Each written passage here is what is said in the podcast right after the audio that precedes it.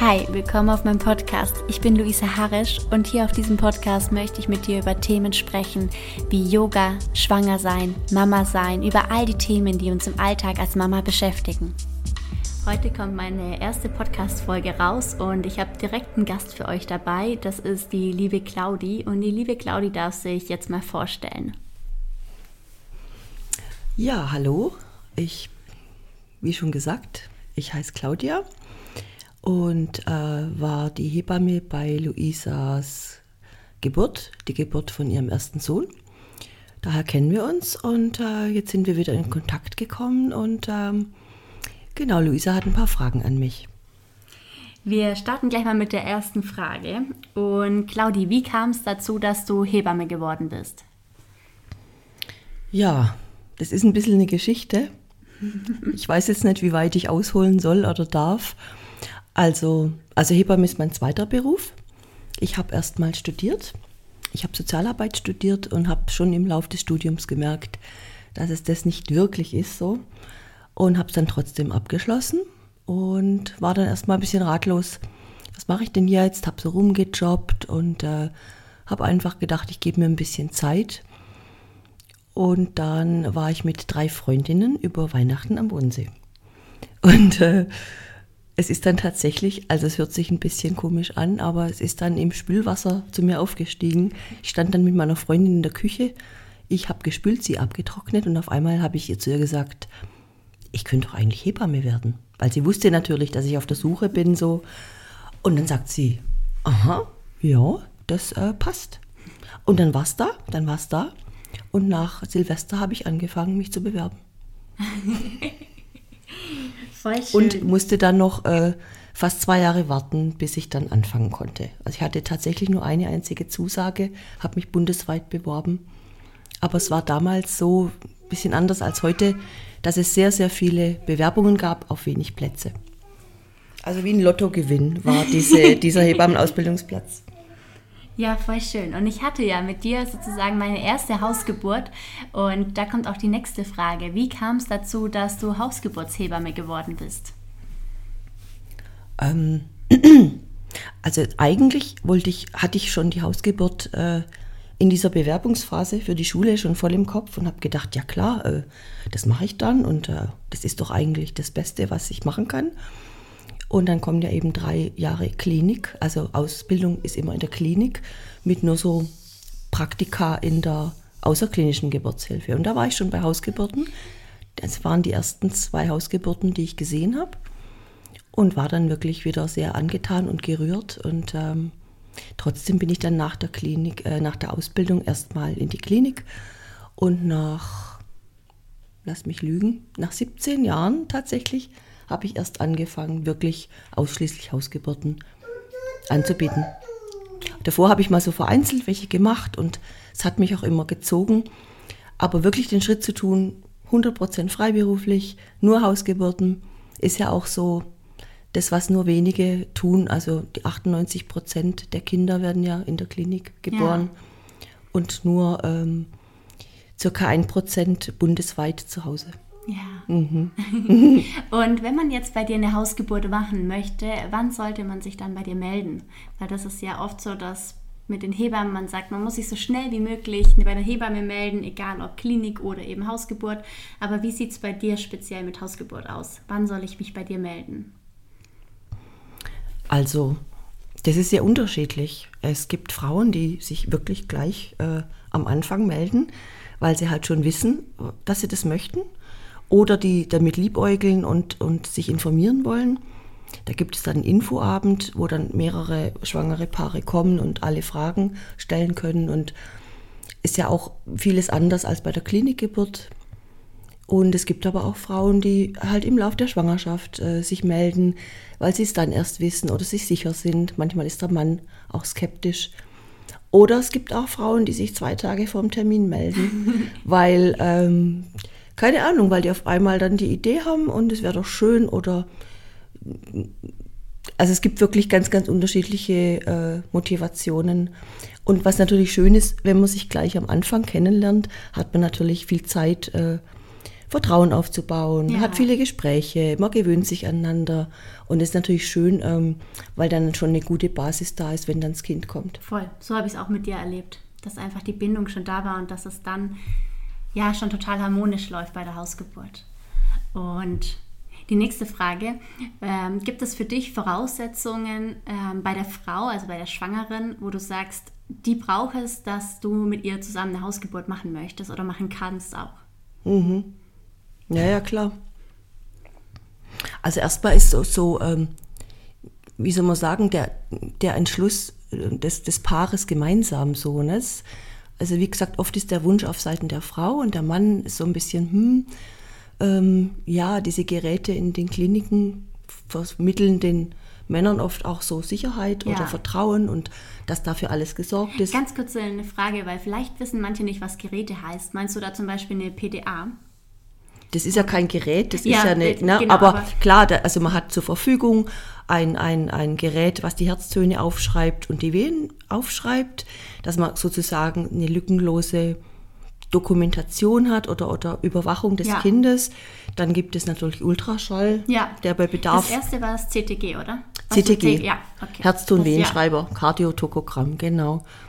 Und dann gibt es natürlich ähm, die PDA, also diese rückenmarksnahe Narkose, wo wirklich eine sehr wirksame äh, Schmerzerlinderung halt möglich ist. Und das gibt es zu Hause nicht. Ne? Ja. Und Medikamente. Und das sind halt auch Ärzte, die bestimmte Sachen anordnen können, was Hebammen nicht können, zum Beispiel ein Antibiotikum Ja, ähm, ein Kaiserschnitt natürlich oder auch eine, äh, eine Geburt mit der Sauglocke. Also das sind alles äh, Klinik-Dinge. ja. Und welche Dinge verwendest du, weil jetzt schließen wir gleich so an, weil wir gerade davon das hatten, welche Dinge gibt es bei der Geburt in der Klinik, die helfen können und welche Dinge wendest du an während der Geburt, die für die Geburt hilfreich sein können? Mm, Ja, das ist natürlich, ja, es ist ganz anders zu Hause. Ja. Ne? Das, also erstmal ist es, ich wende erstmal gar nicht so viel an, Ja. weil es ist ja schon ganz viel da. Ne? Das ist diese vertraute Umgebung. Der Mann ist da in der Regel. Ja. Vielleicht noch eine Freundin oder die Mutter. Äh, manchmal habe ich auch noch äh, eine auszubildende Hebamme dabei oder eine Kollegin. Äh, die Kollegin kommt aber in der Regel erst dazu, wenn äh, die Geburt schon wirklich absehbar ist, so zur Schlussphase. Mm, Und was eine wichtige Basis ist, das hat man einfach schon da. Das ist einfach die heim, heimische Umgebung, die Wohnung ähm, mit dem eigenen Geruch, mit den gewohnten Sachen, äh, eigenes Klo, eine eigene Badewanne oder Dusche. Und ja, der, der Mann kann auch sich in seiner vertrauten Umgebung besser bewegen oder mal zurückziehen oder mal ein bisschen Fernseh gucken oder was auch immer, weil dieses ständig und immer nur neben der Frau sitzen eigentlich gar nicht so förderlich ist, würde ich sagen. Mm.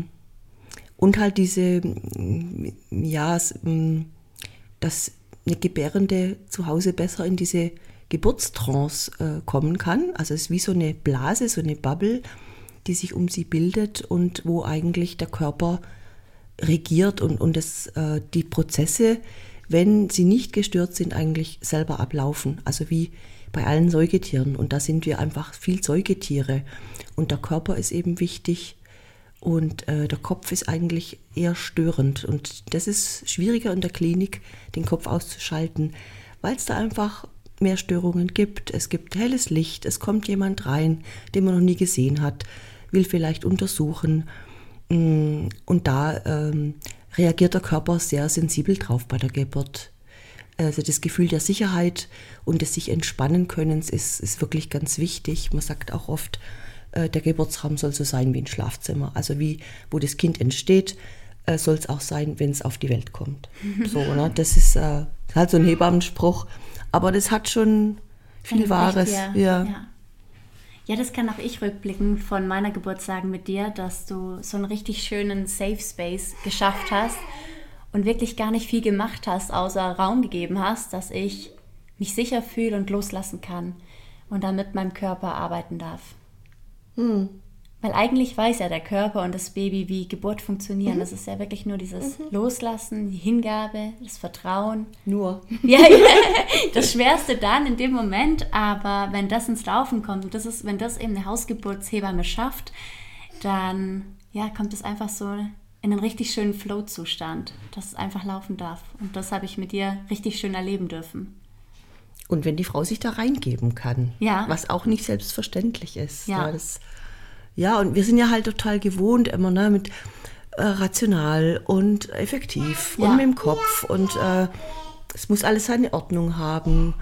Und auch das ist natürlich zu Hause, da bist du einfach, also ihr seid sozusagen die, die Gastgeber. Und ich bin Gast im Haus der ja. Familie. Und im Krankenhaus ist man halt eher Gast im Krankenhaus. Genau, das und das Krankenhaus ist der Gastgeber. Oder im Geburtshaus auch. Äh, und das äh, klingt vielleicht erstmal banal, aber das macht schon einen ganz schönen Unterschied. Ja. Mm. oder man kann sich jederzeit was zu essen holen oder zu trinken. Eben auch der Mann, ne? Ja, man kann halt einfach ganz frei sein. Man kann nackig rumlaufen und man muss sich nicht schämen. Man kann loslassen, so auf allen Ebenen. Weil das weiß ich noch so. Ich, ich habe mich irgendwann ausgezogen, weil ich wollte nichts an mir haben. Dadurch, dass das Fruchtwasser auch schon immer wieder lief. Und ich glaube, das hätte ich nicht in einem Rahmen machen können, wo ich mich nicht zu 100 Prozent wohlgefühlt hätte, so loslassen zu können. Mhm. Ja. Und so reinspüren, was braucht man? Braucht man Bewegung? Braucht man Ruhe, Rückzug? Das ist zum Beispiel was, das ist mir auch aufgefallen. Ich war ja auch viele Jahre in der Klinik, dass zu Hause eigentlich die meisten Frauen äh, genau komplett nackt gebären. Ja. Vielleicht noch mit einem hochgeschobenen Unterhemd. So. Aber sonst, äh, und das ist auch ohne, ohne irgendwie, äh, also ohne dass ich irgendwie sage, du kannst dich oder zieh dich doch aus. Das machen die von ganz von alleine. Wir haben hier meinen kleinen Sohn mit dabei. bei der Podcast Hallo. Mann, wer ist das? Und ähm, was äh, ein weiterer Punkt ist, die Bewegung. Also auch im Krankenhaus wird es viel propagiert, außer bei den Infoabenden, aber leider oft nicht so umgesetzt, also zumindest nach dem, was ich immer höre. Äh, und ähm, zu Hause gibt es natürlich auch die Freiheit der Frau, einfach wirklich das, den Körper das tun zu lassen, was er braucht, was er möchte. Und es ist eben oft Bewegung. Es gibt verschiedene Bewegungen. Und auch da braucht man eigentlich gar nicht so viel einzugreifen, weil oft der Körper die Bewegung wirklich tut, äh, ohne dass ich jetzt sage, mach jetzt mal links oder rechts rum. Ähm, aufzustehen, das Becken zu bewegen, vielleicht Treppen steigen oder auch im Liegen sich immer von der einen auf die andere Seite zu drehen. Das sind alles sehr hilfreiche Bewegungen. Und ja, manchmal sitze ich einfach nur da und beobachte, was die Frau da so an Bewegungen äh, aus ihrem Körper rausholt. Mm. Und auch nicht nur Bewegung, ist gut, sondern es ist auch wichtig, immer mal Ruhepausen zu machen. Es denken manchmal Frauen, die eine Hausgeburt machen, dass sie halt immer in Action sein müssen und immer aufrecht. Ja. Und das ist auch, äh, also es gibt ja auch das schöne alte Wort Niederkunft. Das heißt auch, man kommt nieder auf den Boden oder in die Horizontale. Ja. Und äh, da ist der Wechsel eigentlich auch eher vielleicht so das, äh, das Gold, die goldene Mitte, ja. als immer nur so aufrecht und es muss jetzt weitergehen und da ist auch wieder viel Wollen und viel Kopf dabei.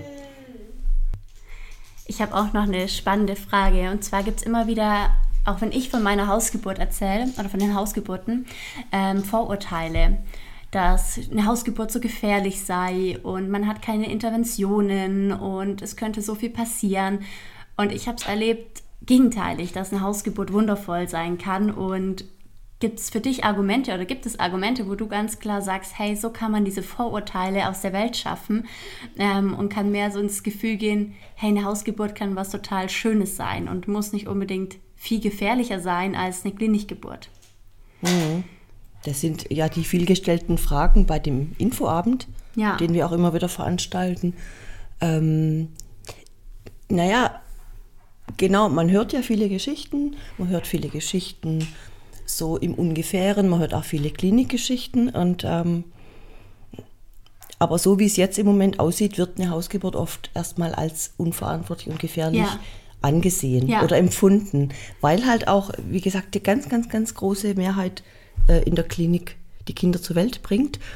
Und ähm, es ist aber relativ einfach zu widerlegen, weil es gibt seit 20 Jahren circa eine Qualitätssicherung der außerklinischen Geburtshilfe, wo bundesweit Zahlen gesammelt werden von allen außerklinischen Geburten, also zu Hause und im Geburtshaus.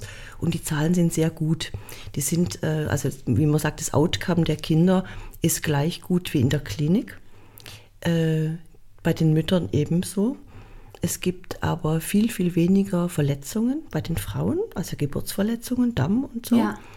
Und ähm, was ich äh, ausschlaggebend finde, das, das sieht man aber nicht so bei den Zahlen, dass die Frauen viel, viel zufriedener sind und mh, viel, viel öfter gestärkt aus der Geburt hervorgehen als geschwächt, Ja. traumatisiert, ähm, enttäuscht. Ne? Ja. Wenn, ich meine, wir haben ja über 30 Prozent Kaiserschnittrate äh, oder einfach viele Interventionen, äh, die der Frau eher vermitteln, ja, du hast es halt alleine nicht geschafft. Ne? So. Ja. Und wenn das zu Hause ist, wo das halt auch alles nicht zur Verfügung steht, dann ähm, ja, ist es für die Frauen oft so, boah, wenn ich das geschafft habe, was kann ich dann noch alles schaffen? Ja, dafür befiehlt sich wie ein Rockstar. Und auch der Mann ist, hat natürlich ganz große Hochachtung, äh, was seine ja. Frau so da zustande gebracht hat, wirklich aus eigener Kraft, ohne Medikamente, ohne Betäubung. Ja, Ja, und es gibt ja noch so ein weiteres, richtig schönes, äh, großes Vorurteil, und zwar der Schmutz bei der Geburt. Wir gehen ja oft, oder viele eben, haben nicht nur diese Vorurteile, sondern haben dann gleichzeitig auch noch, und wenn ich eine Hausgeburt mache, dann habe ich so viel Dreck, muss neu tapezieren. Ähm, und ich habe es bei beiden Geburten erlebt, dass es einfach gegenteilig ist, dass kaum was entsteht, also kaum an Dreck, Schmutz und dass auch keine Fruchtblase wie in einem Hollywood-Film aufspringt und gegen die Wand klatscht und alles ist nass und das Wohnzimmer schwimmt, sondern es ist alles extrem friedlich, friedlich und sauber. Ähm, magst du aus deiner Hausgeburtserfahrung das noch ergänzen? Ich habe einmal nach einer Hausgeburt, ähm, als schon äh, die Frau äh, glücklich auf dem Sofa lag mit dem Kind an der Brust und der Mann so davor kniete und da davor stand eine kleine Mülltüte. Und es war alles, also nicht mal eine große äh, Küchenmülltüte, sondern fast wie so Kosmetikeimer. Ja. Also eine richtig kleine Mülltüte und das war alles. Andererseits, äh, wo man natürlich auch äh, Abfall sparen kann, ist, weil auch viele Kinder äh, in der Wanne geboren werden, im Ja. Wasser. Was ich immer noch total schön finde, ist bei euch Hausgeburtshebammen, dass, also mit beiden Hausgeburtshebammen, mit denen ich jetzt meine Kinder bekommen habe, die waren beide total positiv ähm, gegenüber der Klinik eingestellt. Und das finde ich was so Schönes. Das möchte ich vor allem jetzt bei dir hervorheben. Ähm, möchtest du dann nochmal was sagen, wie du zur Klinikgeburt stehst? Das äh, ist ja, hm, wie soll ich das am besten sagen? Das ist natürlich auch oft eine Frage ähm, im Vorfeld.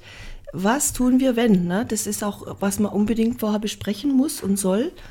Es gibt ja auch so ein sogenanntes Aufklärungsgespräch, wo genau diese Dinge besprochen werden. Was könnten Risiken sein? Was könnten Sachen sein, die während der Geburt auftauchen? Und natürlich könnte eine Situation entstehen, wo es besser ist, äh, die Geburt in der Klinik weiterzumachen. Wenn zum Beispiel die Herztöne nicht so, sein, so sind, wie sie sein sollen, wenn es Blutungen gibt, ähm, wenn es sehr, sehr lange dauert und die Frau schon sehr erschöpft ist. Also das sind alles Faktoren, die, ähm, ja, die dann einfach für eine Verlegung in die Klinik sprechen, weil die dann halt die Sachen da haben, die man zu Hause nicht hat. Und letztendlich dann trotzdem oft das Kind auf normalem Wege auf die Welt kommen kann. Und ähm, wie gesagt, es ist ja eine, eine äh, sehr persönliche Entscheidung von dem jeweiligen Paar, das Kind zu Hause zu bekommen. Und wenn es eben äh, der bessere Weg in der Klinik ist, ich habe äh, überhaupt nichts gegen die Klinikgeburt, Ja. weil wenn es Sinn macht, wenn, wenn man das braucht, was da zur Verfügung steht und wenn man natürlich, es gibt ja auch Situationen, wo auf einmal es auch unerwartet äh, rauskommen kann, dass man, dass ein Kaiserschnitt nötig ist. Ja. Und das ist dann ein Segen, das ist ja lebensrettend. Ja. Ne? Jetzt nicht wie in Afrika, wo man vielleicht gar kein Arzt da hat, Ja. äh, ist das in Deutschland halt sehr selbstverständlich. Und wenn man in einer Großstadt wie München arbeitet, hat man natürlich auch eine Auswahl an Kliniken, Ja. wirklich in, in wenigen Kilometer Umkreis. Ja. Und auf dem Land ist anders. Und da würde ich eine Geburt auch anders planen.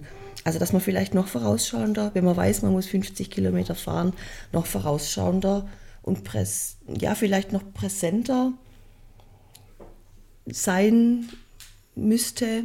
Ich habe aber immer halt in der Stadt gearbeitet oder auch im Umkreis, aber es war nie eine Riesenentfernung. Und das sind einfach Sachen, die man auch im Bewusstsein haben äh, muss, finde ich. Und, und ähm, bei aller Positivität und natürlichem Verlauf trotzdem potenziell immer auch die, eine Situation entstehen kann, wo man schnell handeln muss. Ja. Und ähm, ja, es bewahrt einen natürlich auch vor, sagen wir mal, vielleicht Arroganz oder Übermut, äh, dann immer wieder zu sehen, eine Geburt ist einfach, hat eine eigene Dynamik und äh, es, man tut gut daran, sich da demütig zu verhalten und nicht zu denken, man hat jetzt irgendwie, man hat jetzt die Weisheit mit Löffeln gefressen, sondern dass ähm, ja, das was ist, was, was große, ähm, ja, wo, wo schlimme Dinge passieren können, Ja.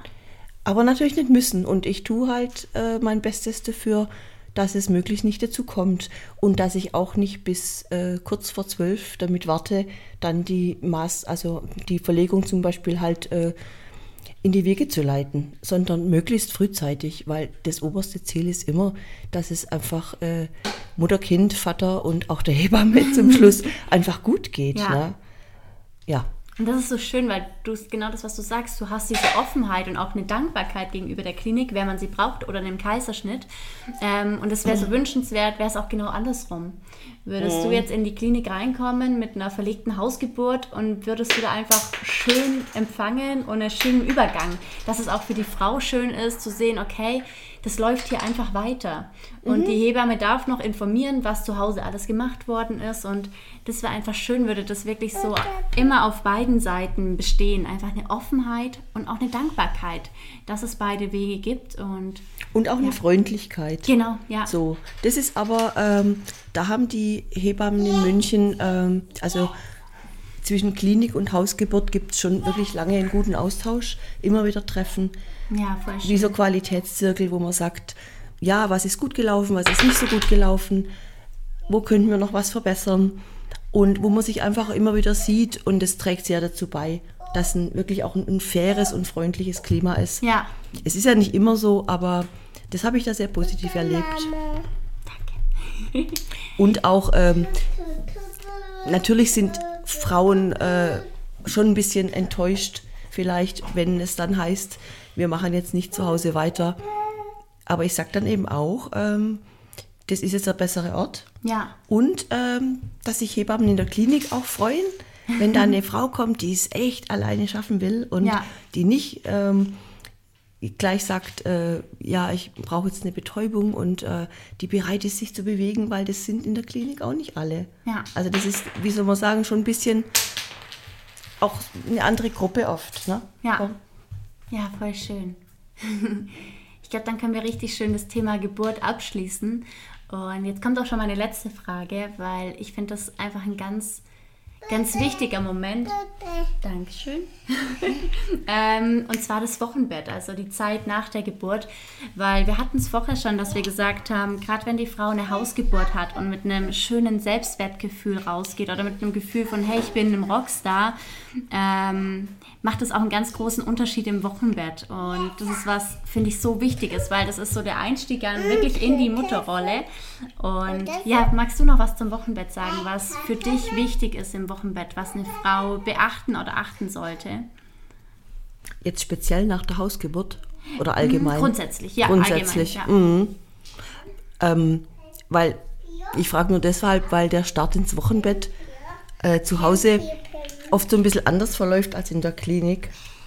Weil dann eben auch ähm, nach der Geburt gibt es dann ähm, na, so Routinen, die man auch zu Hause einfach macht. Man untersucht das Kind. Die Frau muss einmal äh, aufstehen, dass man sieht, ist der Kreislauf gut und äh, jedenfalls, das Ende vom Lied ist eigentlich in der Regel, dass dann Mama, Papa, Kind oder Kinder ne, äh, einfach äh, im Bett liegen, erschöpft, glücklich und sagen, oh toll, jetzt schlaft man erstmal aus. Ja. Und ich sage dann, ich komme dann nach so und so vielen Stunden zum ersten Besuch. Und man hat nicht so eine Unterbrechung, Ja, auch wie im, im Geburtshaus auch. Ja. Da muss man halt, wenn es im Winter kalt ist, muss man aus der warmen Stube Ja. dann das Kind in Maxikosi packen und dann nach Hause fahren.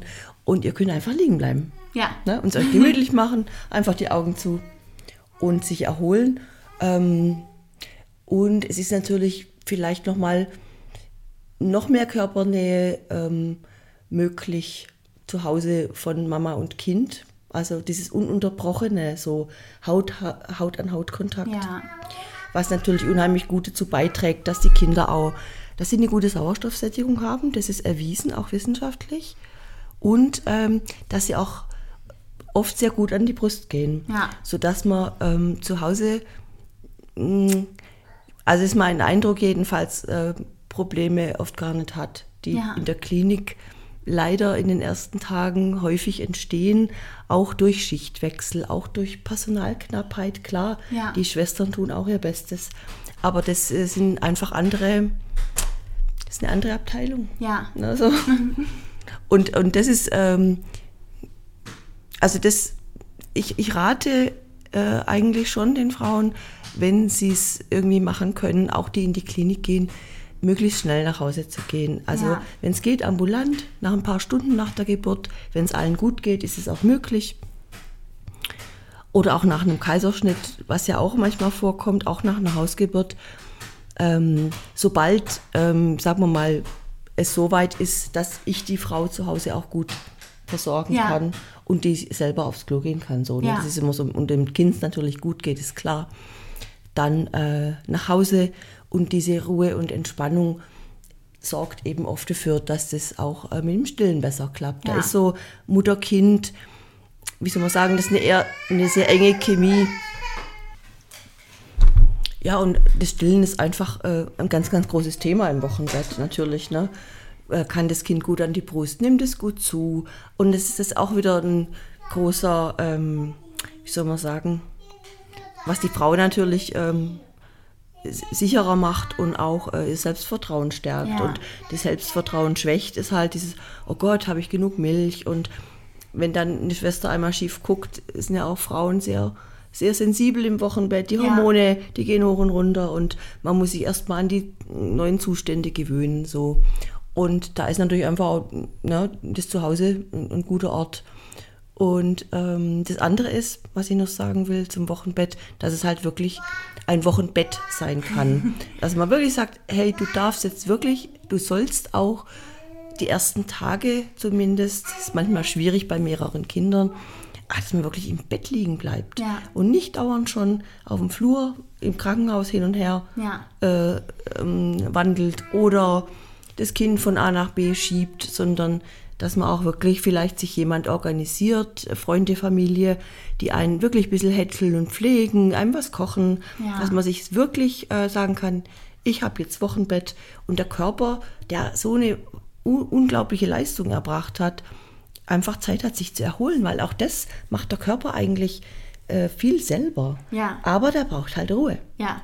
Und wenn nicht, dann ne, dieser weiche Beckenboden, der sich so geöffnet hat, der wird einfach sehr belastet, wenn die Frau zu, zu viel aufrecht ist. Nur als Beispiel. Ja. Also das sind so zwei Aspekte. Es gibt natürlich noch viel mehr. Ja. Aber das würde ich, äh, das ist wichtig im Wochenbett. Und wirklich Hilfe, Unterstützung, sich was vorkochen, sich was bringen lassen, großzügig sein. Es muss nicht immer alles sofort klappen. Also Ja. das ist auch so, dieses so perfekt sein wollen.